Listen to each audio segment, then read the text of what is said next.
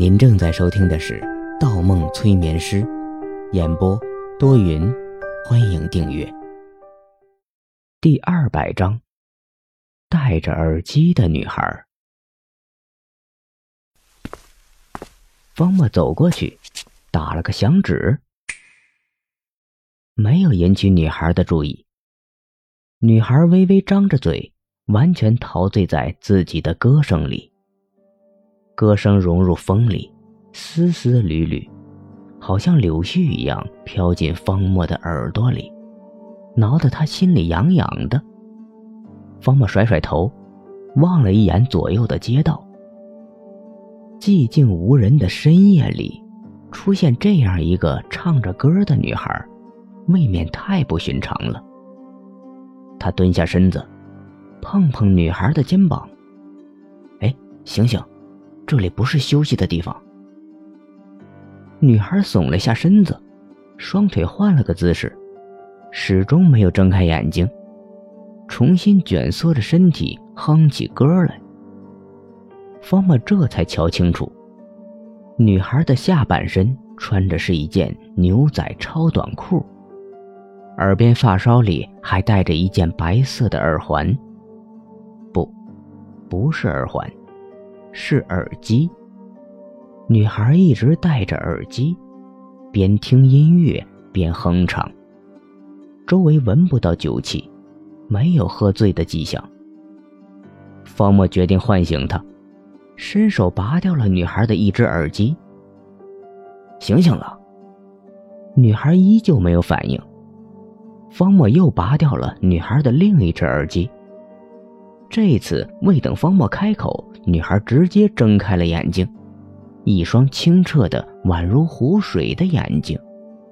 女孩对着方墨眨了眨眼睛，方墨沉默了，从来没有见过如此干净的一双眼睛，干净的让方墨一时忘记了要说什么。大叔，你是什么人？女孩扶着墙站了起来。拍拍身上的灰尘，一阵风吹过，他有些冷，拉着衬衣袖子耸起了肩膀。大叔，方墨一愣，转向咨询中心的玻璃墙。光影里的自己满嘴胡茬，头发略长，带着一些风尘仆仆的气息。他想了想，大概半个月没有刮胡子了。一个多月没有理发了。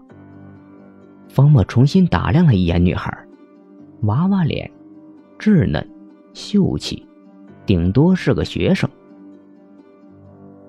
一个路人。方墨笑了，大叔这个称呼也蛮合适的。夜深了，街上又冷又脏，早点回家吧，别在这里唱歌。唱歌？女孩揪着衣服歪歪头。好像没有听懂。我说：“别在外面玩了，早点回家。”方墨对着女孩强调了一句。“玩？”女孩看了看周围，一脸恍惚的样子。方墨觉着女孩在故意跟他装傻，猛严肃起来：“你不知道自己在做什么吗？”我，女孩嘴角微微一扬，露出一丝似有似无的笑容。抓了抓自己的头发，我记不清楚了。回家吧，前面路口左侧那儿有几家酒店，可以打到正规的出租车。说完，方墨又摇摇头，转身离开。走了几步，身后一点动静都没有。方墨再次回头，想什么呢，小丫头，还不走？我，没有。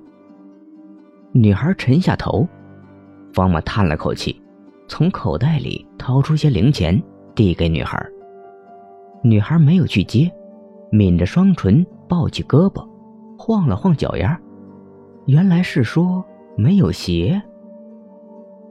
你的鞋呢？方墨皱着眉头，随即问道。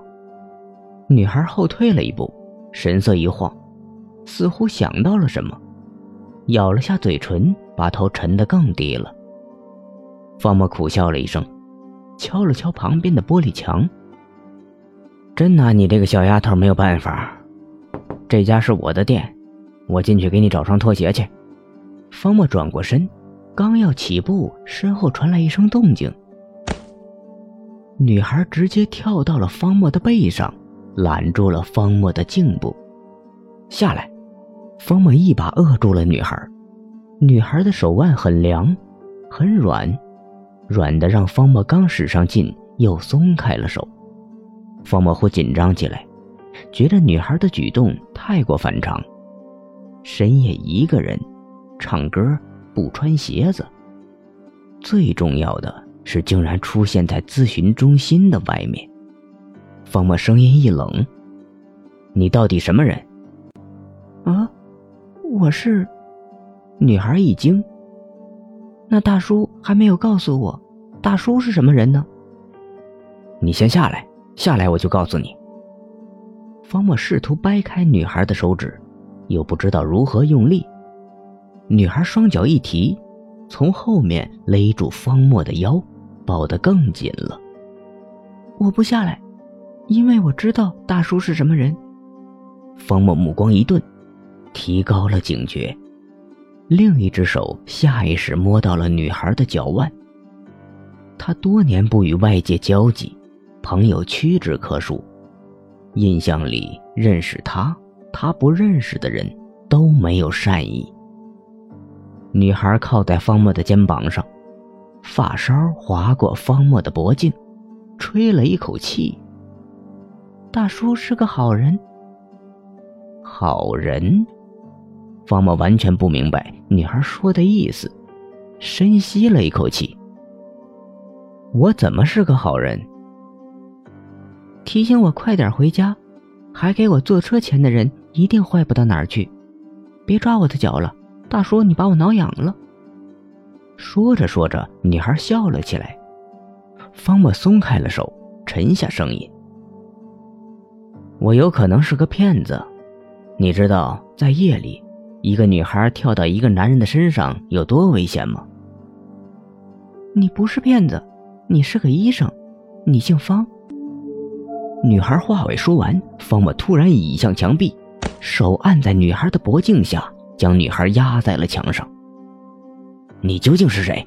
怎么知道我的？来这里有什么企图？方某一连问出三个问题。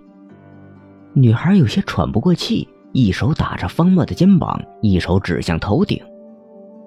方墨则加紧了力道，回答问题，别转移视线。女孩脸色憋得通红，没几秒剧烈挣扎了起来，眼睛里挤出一片湿润。方墨这才松开手。女孩大喘了几口气，手掌仍然不断打在方墨的背上。好了，说，怎么知道我的？方墨再次问道。女孩猛瞪了一眼方墨，又指向方墨的头顶。